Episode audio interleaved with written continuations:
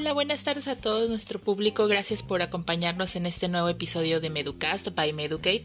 Mi nombre es Michelle y el día de hoy los saludo desde Cancún para traer con ustedes el siguiente episodio que es Simulando en la Educación. Gracias a nuestro gran invitado, el doctor Moisés, por haber participado con nosotros y sin más por el momento vamos a dar inicio. Gracias por la invitación, muchas gracias por la distinción de estar aquí con ustedes compartiendo un momento. Eh, yo me llamo Moisés de los Santos Rodríguez, soy médico cirujano en formación inicial, maestro en tecnología educativa. Eh, he desarrollado toda mi carrera de la docencia en medicina, en la parte de la simulación clínica, esto desde más o menos el 2011, 2012, empezando por el servicio social, después como profesor y coordinador de un centro de simulación en la Autónoma de Yucatán, en la facultad donde me formé como médico. Eh, ahí empecé como coordinador del centro y después, desde el 2017, pasé también a ser parte del centro de simulación de la Universidad de Anáhuac Mérida, del campus de, la Universidad de Anáhuac aquí en, en, Yucatán, en donde también estoy en el centro de simulación. Y bueno, más o menos hace un par de años, más o menos dos o tres, eh, pasé del centro de simulación en la autónoma a coordinar la licenciatura completa, es decir, ahora estoy como coordinador del programa académico de médico cirujano en la Facultad de Medicina en la Universidad Autónoma de Yucatán, que es una institución pues, con unos 190 años de historia, una tradición en la educación. Wow, sin duda todos los que lo escucharon, además de nosotros, nos quedamos impresionados con el currículum que nos acaba de dar y sabemos definitivamente que todo lo que nos va a aportar desde la experiencia y todo lo basado en evidencia que usted conoce acerca de la simulación va a ser de primera mano. Nuevamente le agradecemos de parte del equipo de Meducate por participar en nuestro podcast. Y sin más preámbulo, eh, Doc, nos gustaría que nos contara o que nos explicara realmente qué es la simulación clínica. ¿A qué se le llama simulación o simulación clínica, por favor? Súper. Pues esta es la pregunta del millón. En realidad, la simulación eh, es una estrategia, es una forma de aprender o de enseñar competencias relacionadas a la atención clínica en ciencias de la salud. Y este concepto tiene que ser muy grande porque una de las cosas con la que nació la simulación, es cierto, nacimos para entrenar habilidades, ¿no? La primera parte de la simulación que se desarrolló ah, en el siglo pasado estaba enfocada en el entrenamiento y desarrollo de destrezas. Pero con el paso del tiempo se dio uno cuenta que al final también se estaban relacionando o se podían desarrollar conceptos mucho mayores, como por ejemplo el tema de la comunicación, el liderazgo, el trabajo en equipo, la toma de decisiones y habilidades que no eran destrezas manuales, pero que sí eran habilidades de pensamiento, y como la comunicación, la seguridad del paciente, el CRM, etc. Entonces, al final, la simulación es una estrategia de enseñanza-aprendizaje para el desarrollo de todas las ciencias de la salud incluido esto también la atención prehospitalaria, y que tiene el propósito de potencializar el desarrollo de estas competencias que ocurren habitualmente en campos reales, es decir, todos los que nos formamos antes en este tema, pues nos formamos a través del campo real, pasábamos de lo teórico a lo práctico, en, el, en la vida real y con un paciente. Con todos los dilemas y todos los conflictos éticos que esto conllevaba, ¿no? De ser el paciente nuestro primer ejemplo para entrenamiento. Entonces, la simulación lo que hace es, es, fundamentar la estrategia de aprendizaje a través de dos características importantes. Uno, la inmersión. Es decir, la simulación replica escenarios relacionados con el desarrollo de estas competencias. Y estos pueden ser muy grandes, puede ser un hospital, puede ser una unidad de cuidados intensivos, puede ser una, una sala de consulta, puede ser un box de urgencias, pueden ser mil, mil escenarios donde se ponga en práctica las competencias para la atención a la salud. Eso es lo que hace la simulación, replicar ese escenario lo más real posible, lo más controlado posible.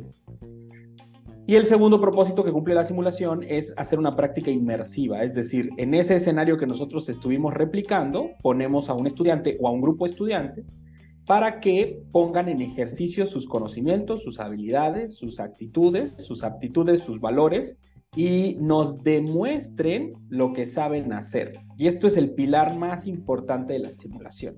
La simulación no es simplemente que nosotros sepamos que el estudiante sabe hacer algo o que conoce cómo hacer algo, sino que lo realiza en un contexto controlado. Y esto es lo valioso, sobre todo cuando empezó a desarrollarse el tema de las competencias, en donde teníamos que ver que el estudiante pudiera hacer las cosas, pues la simulación es una estrategia sumamente natural relacionada a esto, donde el estudiante nos va a demostrar que las cosas que puede hacer y cómo lo puede hacer y en qué contexto lo puede hacer, e incluso trabajando con otros que pueden ser su mismo perfil u otros perfiles. Que eso es una de las herramientas valiosísimas de la simulación, el desarrollo de perfiles interprofesionales o de competencias entre otras profesiones para tomar a, a cabo decisiones o acciones relacionadas a la atención clínica. Por supuesto, esta estrategia pues necesita una metodología para poder cumplir esos propósitos, ¿no? Para poder lograr hacer todo esto, pues tiene que desarrollarse bajo una metodología específica, planificada, organizada, con recursos, herramientas eh, eh, que van a ir potencializando el proceso y que por supuesto no son útiles para todos los casos. Es decir, la simulación no es la panacea educativa en donde todo es simulación, sino que son útiles para cosas muy particulares, algunos del área de conocimientos, algunos del área de habilidades, algunos del área de actitudes, pero que es valioso porque pone en práctica otras cosas que son difíciles de operacionalizar en el programa académico de una licenciatura o de una carrera técnica o algo que esté relacionado a la salud. Eh, en este sentido, hablamos pues de, de, una estrategia inmersiva donde el estudiante interactúa con un ambiente controlado y en ese ambiente controlado nos demuestra lo que puede hacer a través de una, de una práctica reflexiva la gran característica de la simulación es lo que ocurre justo después del escenario, que es el momento en donde el, facilitador, junto con los estudiantes o los participantes del escenario, generan una discusión reflexiva sobre el desempeño. Y ese es el aprendizaje profundo. La simulación es una estrategia de aprendizaje porque a través de esta reflexión se generan aprendizajes o conductas que permanecen en el tiempo, lo que propiamente hablamos como aprendizaje, la definición. Sin embargo, lo que hoy por hoy usted nos explica y nos presenta el campo de la simulación clínica, eh, sobre todo para el área de la salud, es, es maravilloso y es una gran oportunidad tanto para el docente o docentes como para el propio eh, estudiante o participante del curso, taller, de lo que sea que eh, esté participando, precisamente para que ya eh, eh, al momento de presentarse esa situación real, él ya tenga esta experiencia previa o ella ya tenga esta experiencia previa y eh, sea lo más parecido posible. Y sobre todo el punto que usted nos mencionaba, doctor, la parte de el, el trabajo entre disciplinas, el trabajo entre profesionales donde nos queda claro y eh, como hemos comentado también en, otras eh, situaciones, que el trabajo interdisciplinario en una urgencia es de lo más importante, no solamente con el personal intrahospitalario dentro del hospital, sino que el personal que inicia la atención desde el primer respondiente hasta el personal de la ambulancia. Eh, hablando justamente de las ventajas que nos mencionaba hace un momento sobre la simulación, que una de ellas sobre todo es eh, justo tener esta experiencia previa al, paciente, ¿usted cuál, cuáles serían las ventajas que nos podría comentar de la simulación como técnica de enseñanza-aprendizaje? Pues mira, Michelle, hay, hay aspectos clave. Uno de los más importantes para mí es, eh, al final soy educador, entonces eh, tener experiencias definidas para un propósito específico. Y no es que en la educación tradicional, en donde el estudiante iba al campo clínico a desarrollar competencias, no sea funcional, pero a veces ese desarrollo estaba relacionado con la casuística, con la suerte o con otro tipo de cuestiones.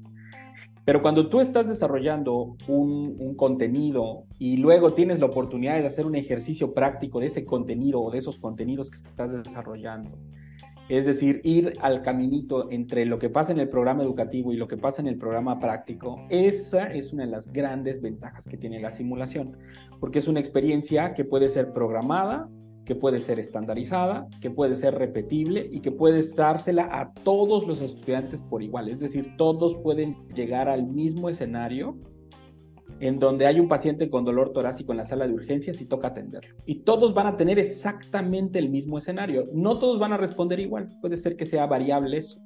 pero sí todos van a tener el mismo estímulo y cuando lo hacen en la práctica profesional real, pues esto no es necesariamente eh, pues correspondiente, ¿no? Entonces, ese es uno de los grandes ventajas. El otro, como decías, estructura. Al final la simulación no, no suplanta la realidad. La experiencia clínica es el lugar en donde vamos a ver si un estudiante es competente o no. Eso es real. La experiencia clínica es lo que va a permitir el desarrollo de las competencias profesionales. Eso también es real pero la simulación le brinda estructura a ese estudiante para que cuando esté haciendo la venopunción y saque el émbolo y no le dé sangre, sepa exactamente qué tiene que hacer. Tenga una estructura de pensamiento para resolver el problema. Y no que cuando empieza a jalar el émbolo y no le salga, se, desespere, empiece a hacer cosas que no controla y entonces ponga en, ponga en perjuicio la seguridad del paciente. Esa es una de las claves de, de esta estrategia. Es una herramienta segura para el paciente, porque le brinda a un estudiante que ha tenido un entrenamiento y que por tanto tiene menor probabilidad de error. Pero eso no se va a erradicar nunca, porque al final la práctica clínica es un acto humano y no, es, no es libre de errores, ¿no?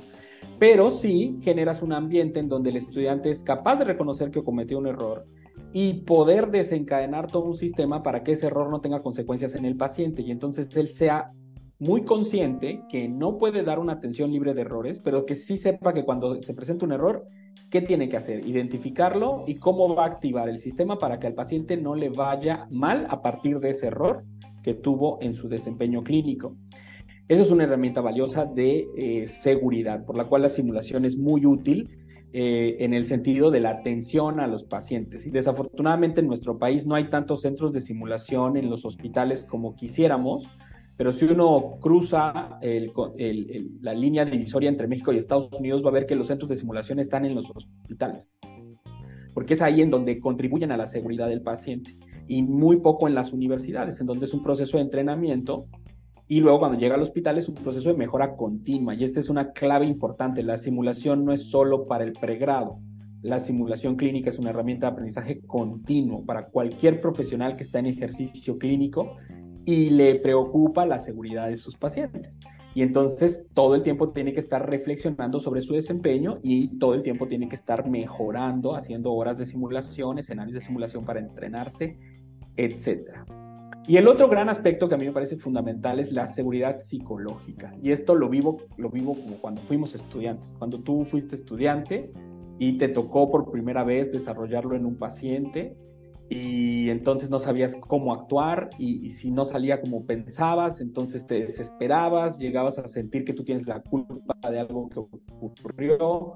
Y bueno, es, era un ambiente hostil para poder aprender, que no quiere decir que, que nadie aprendió nada, obviamente mucha gente se ha hecho competente a partir de eso, pero que sí que podemos dar un ambiente mucho más seguro y controlable, en donde no es que el error no, no sea importante, pero las, el tema es reflexionar sobre el desempeño. ¿no? Eh, el estudiante que durante su formación ha tenido este tipo de intervenciones, pues hace un desempeño más reflexivo, ¿no? Y a mí me tocó participar, no me tocó en mi formación, cuando yo, yo estudié medicina, todavía el centro de simulación estaba desarrollándose apenas, me tocó una que otra practiquilla por ahí de RCP, pero luego me tocó trabajar como médico pasante en desarrollar el programa de simulación en la Autónoma de Yucatán y me quedé ahí un buen tiempo, unos 3, 4 años después, me tocó ya trabajar en un hospital y obviamente mis habilidades clínicas en el manejo de la vía aérea, en la reanimación cardiopulmonar, en procedimientos como la colocación de sondas y demás, pues era mucho más estructurada. Yo me di cuenta de eso. Cuando fui interno fue complejo, no quiere decir que no haya logrado dominar las habilidades, las dominaba, pero llevaba un tiempo, hubo una curva de aprendizaje para eso y con la simulación, esa ese aprendizaje se mantuvo en el tiempo. De manera que cuando me tocó hacerlo ahora, en el ejercicio clínico real, pues toda esa estructura que te daba el ambiente controlado me daba muchas habilidades para llevar los pasos y las secuencias de forma correcta. Y eso fue para mí valiosísimo porque al final del día yo había estado lejos de la práctica clínica un buen tiempo, pero en el ejercicio de escenarios de simulación que eh, cuando me tocaba estar en el ambiente clínico y, tomar estas habilidades y, ponerlas en práctica, pues tenía yo una estructura mucho, muy organizada de qué es lo que iba a pasar y cómo íbamos a afrontar la situación clínica del paciente. Y eso es toda la diferencia, porque al final Cuando tú te enfrentas a una situación crítica y tienes un algoritmo de pensamiento muy claro y muy organizado, pues obviamente no hay crisis, no hay gritos, no hay ansiedad, no hay frustración, porque todo está muy fácil de llevar y aunque la situación es crítica, pues puedes tener una estructura de pensamiento organizada, que creo que es lo valioso o las grandes ventajas que nos puede dar la simulación. Seguridad para el paciente, seguridad para el estudiante, la capacidad de tener ejercicios programados, repetibles, estandarizados, vinculados al programa académico. Y bueno, otra gran ventaja que te puedo decir ahora desde el lado de, un, de, una organización académica es que te da un feedback maravilloso sobre cómo ocurren las cosas. Porque tú puedes pensar que tus estudiantes son muy brillantes para desarrollar ciertas cosas, pero cuando tienen escenarios y, y, y, evalúas a toda la corte, te das cuenta que a veces tú dabas por sentado que ya eran buenos para interpretar pruebas de laboratorio y no es así, o ya eran muy buenos para tomar unas decisiones clínicas y no es tan claro. E incluso si tus escenarios están bien mapeados curricularmente y tú identificas el resultado de aprendizaje que tienes que mejorar y en dónde está ese resultado de aprendizaje, en qué asignatura, con qué profesor, en qué rotación se debió de dar y no se ha dado, tú puedes ir directo a hacer una intervención, haz de cuenta una cirugía exacta y perfecta donde quieres cambiar exactamente eso. Y ese, y ese valor que te da la simulación de información que le da feedback al programa académico, a qué tanto se está cumpliendo las competencias que tú declaraste o no, eso es súper valioso, porque en, pocos, en pocas herramientas puedes tener eh, resultados tan importantes. Claro que sí, y algo que estoy eh, notando, como seguramente todos nuestros escuchas y nuestros visualizadores, eh, y algo que usted nos ha estado comentando desde el inicio, es que precisamente el, eh, hay, un, hay un gran cambio en cómo el, el participante se va a comportar durante una situación real cuando tuvo un proceso de simulación estrictamente hablando de la simulación al que no tuvo una simulación o la simulación no fue tan apegada a los escenarios reales. Y por otra parte, también algo que me parece valiosísimo y que todos, de nos, todos nosotros debemos entender, sobre todo aquellos que nos escuchan en nuestro público, que son personal con experiencia ya graduado, no es no, no tanto los que apenas están iniciando en este proceso de formación en el área de la salud, sino los que ya somos parte de él, que es algo de capacitación continua, es educación continua. la simulación no solamente es para que se aprenda a hacer algo, sino que en todo momento se pueda estar practicando y mejorando tanto las habilidades como algo valiosísimo que nos menciona, eh, que son las cuestiones eh, emocionales y eh, psicológicas de la persona desde eh, la confianza en uno mismo para realizar las actividades, porque en muchas ocasiones nos pasa que sabemos hacer una habilidad, sabemos hacer algo, pero por esta falta de confianza o nerviosismo no lo queremos hacer. O esto nos lleva a eh, realizar algunos aspectos de manera inadecuada.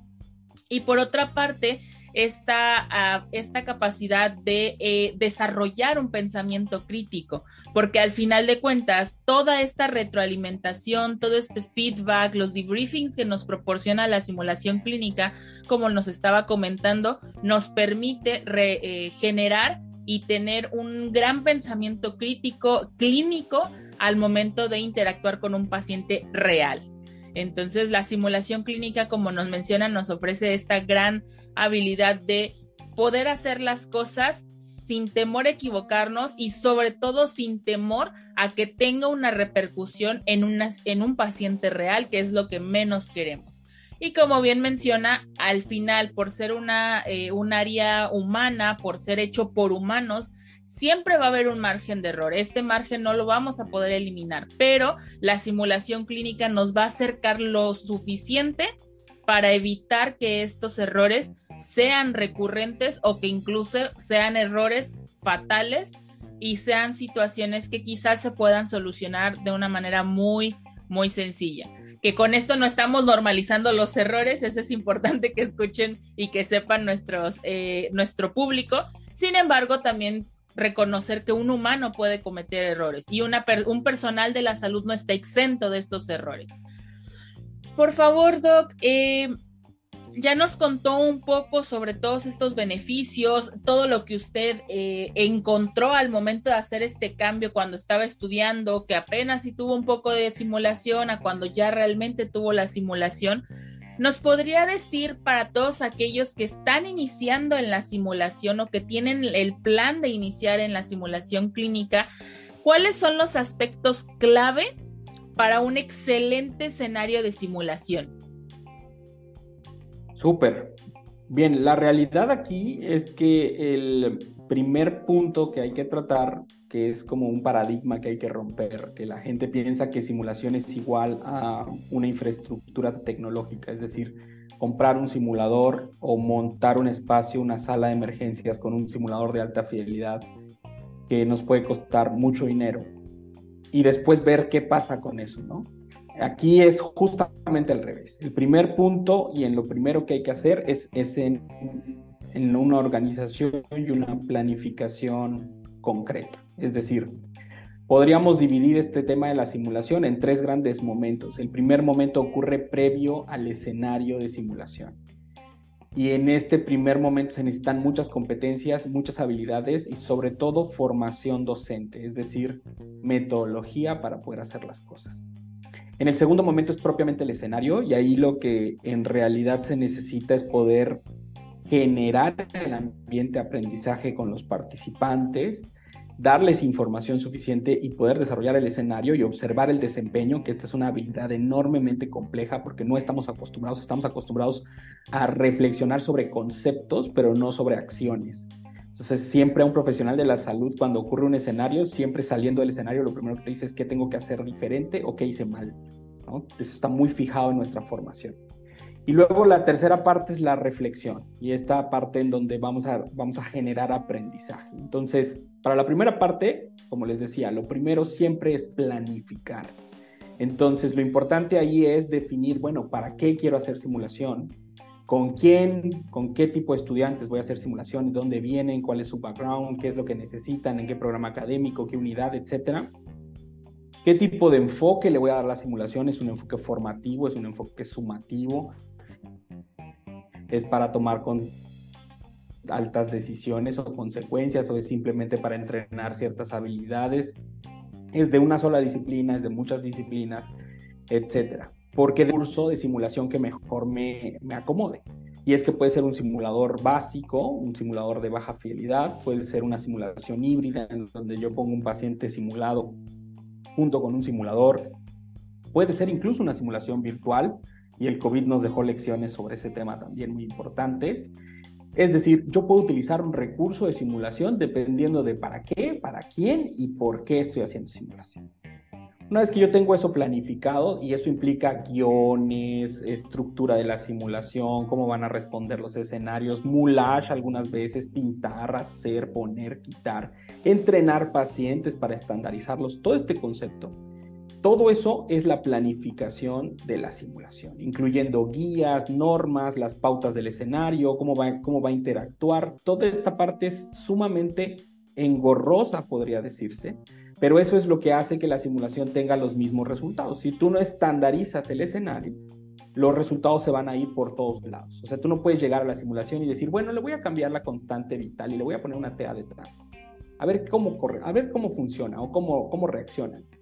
Y al siguiente le pones otro estímulo y al siguiente otro estímulo y otro estímulo, porque entonces ya no estás estandarizando, ya estás haciendo una cosa fortuita y bueno, para cosas fortuitas mejor déjalo en práctica clínica y ahí lo va a hacer. Aquí necesitamos estándar. Entonces, se tiene uno que sentar, tengo que escribir, armar, planificar, y esa es la primera gran parte. Y para eso se necesita formación, una formación sólida en qué es la simulación, cómo se debe estructurar, cuáles son sus objetivos, cómo, cómo desarrollar un escenario, cómo estandarizar un paciente, cómo utilizar los recursos de la simulación. Incluso ahí planea uno hasta qué recursos va a usar si tuviera que salvar a los participantes del escenario cuando esté desarrollándoles el escenario y se hayan ido por otro lado que tú no habías pensado, ¿no?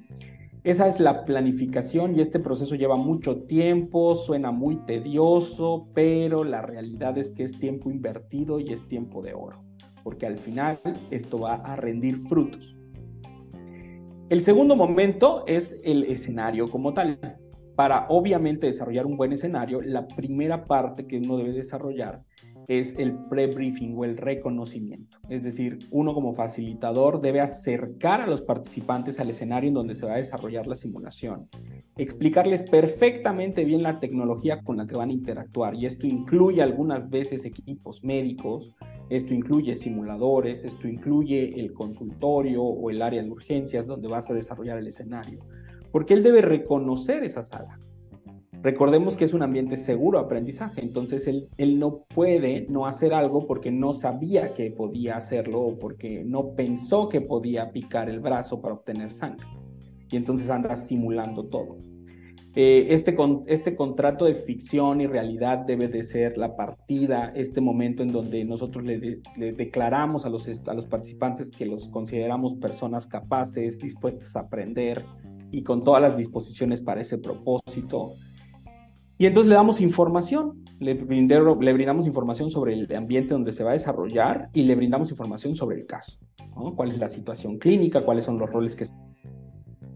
Esto es, esto es quitar paja del debriefing, es decir, este es un momento en donde mientras más información tengan sobre lo que van a hacer, mejor va a ser el desempeño que vamos a observar.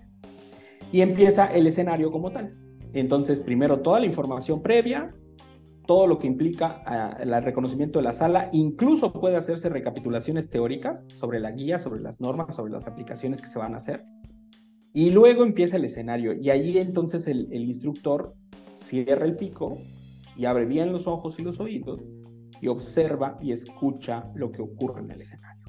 Y ahí ya no interviene. Si interviene lo hace a través de recursos como pacientes estandarizados o confederados o el propio simulador. Es como el instructor interviene, pero ya en el escenario no interviene, solo observas y registras.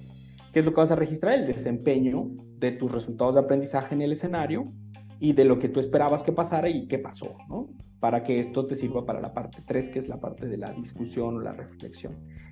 El, la parte 2 eh, cierra con el escenario, la ejecución del escenario. Cuando tú les dices inicia la simulación a los participantes, ellos interactúan con el, con el ambiente y con el simulador o la estrategia y empieza el desempeño y hasta que tú dices se cierra el escenario porque ya se cumplieron los resultados de aprendizaje o porque ya se fueron a otro lado que no tiene nada que ver con lo que tú querías hacer y ya fue suficiente para poder hacer una buena charla y una buena discusión. Y hay que tener muy en claro cómo cerrar el escenario porque luego eso puede ser difícil, si se te puede salir de control si no tienes entrenamiento y terminas con 16.000 objetivos de aprendizaje y no vas a poder concretar todo eso en el momento de la discusión. Después de eso viene la fase 3. Y en la fase 3, ahora sí vuelves a tener un rol protagónico como, como facilitador y entonces viene la discusión. La discusión sobre el desempeño observado en el escenario. Esta discusión, independientemente de que lo puedas hacer o no como un debriefing estructurado, con fases y todo lo demás, lo importante es hacer una reflexión sobre el desempeño. Y esto quiere decir que vas a utilizar herramientas como observé esto en el escenario, vi que hicieron esto, vi que tomaron esta decisión o hicieron esta acción, en vez de qué dicen las guías sobre esto o qué opinan los algoritmos de esto o estás de acuerdo con la teoría para el manejo de la vía aérea, cosas que son conceptos.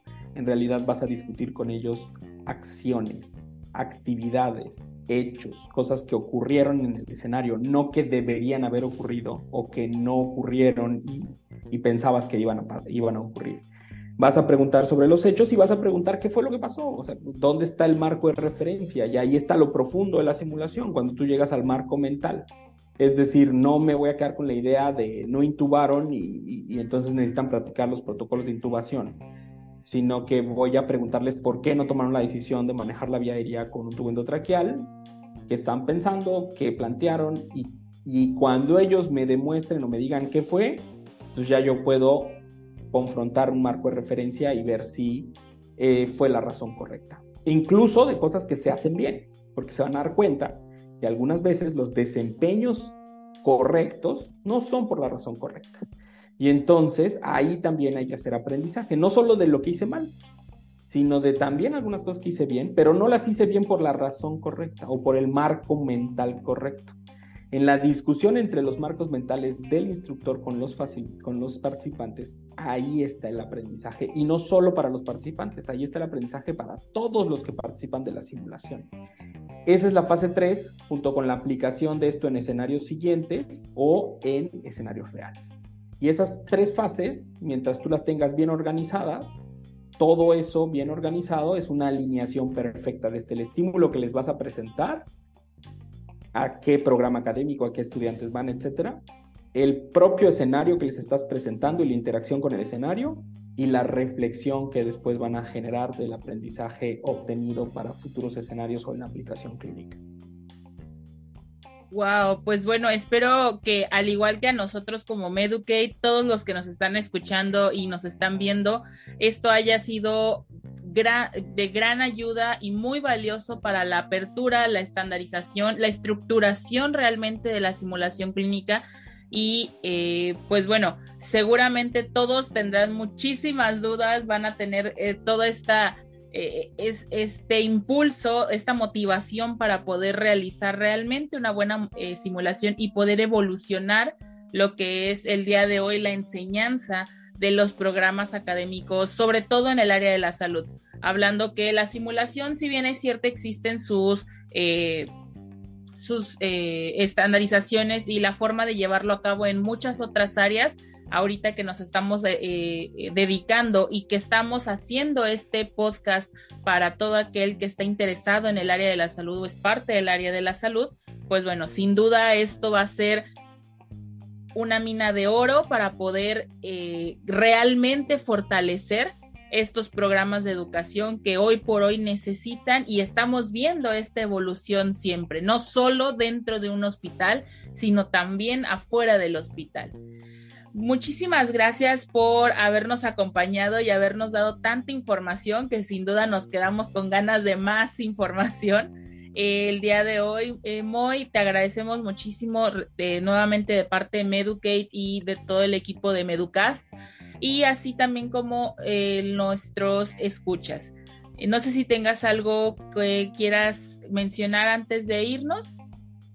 No, agradecerles la oportunidad de estar con ustedes, esperar que la información les sea de utilidad, valiosa y, y, bueno, que al final es una construcción que lleva un tiempo, que lleva un proceso y que hay que iniciar. Al final del día lo importante es comenzar, comenzar por este camino. Afortunadamente ahora hay mucho más información antes este asunto era muy autodidacta y ahora hay evidencias, hay grandes revistas, hay asociaciones a las que nos podemos acercar para poder conocer más sobre este mundo de la simulación, que es un mundo apasionante y que es maravilloso porque nos permite compartir aprendizajes con todos.